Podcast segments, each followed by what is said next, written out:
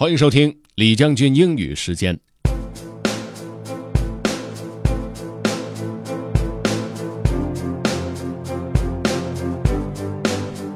今天为大家朗读的内容来自于一本书，这本书的名字叫做《Creative Confidence》。这本书介绍了作者的 Design Thinking 模式，也举了大量的例子。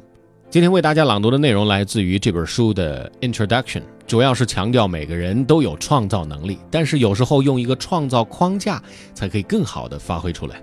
当然，他们认为用他们的框架或者是模式最好的。书的内容有点推销自己的意思，但是他们的模式确实被很多人用过，也有非常好的结果。当然，是不是对您有用，那就见仁见智了。OK，let's get started. Have fun. Creative Confidence by Tom and David Kelly. Introduction. When you hear the word creativity, what do you think of next?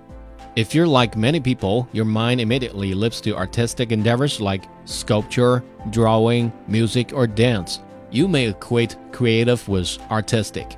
You may believe that architects and designers are paid to be creative thinkers, but CEOs, lawyers, and doctors are not. Or you may feel that being creative is a fixed trait, like having brown eyes. Either you're born with creative genes or you're not.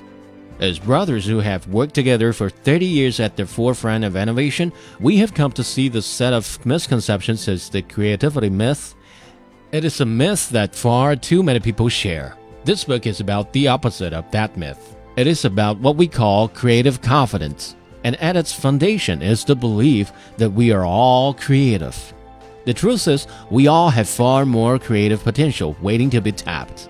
We've helped thousands of companies bring breakthrough ideas to market, from Apple's first computer mouse to next generation surgical tools for Medtronic to fresh brand strategies for the North Face in China. And we've also seen that our methods can produce a new creative mindset in people that can dramatically enhance their lives, whether they work in the fields of medicine, law, business, education, or science. At its core, creative confidence is about believing in your ability to create change in the world around you. It is the conviction that you can achieve what you set out to do.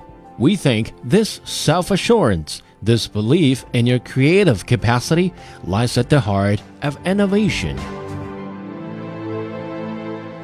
好吧，作为一本书的前言，呃，这段文字呢，应该说是 非常完美的把这本书给推荐了。当然，王婆卖瓜，自卖自夸，具体有没有用呢？还是得看了这本书内容才知道。OK，that's all for today. Thanks for listening. This is General Lee 李将军，明天见。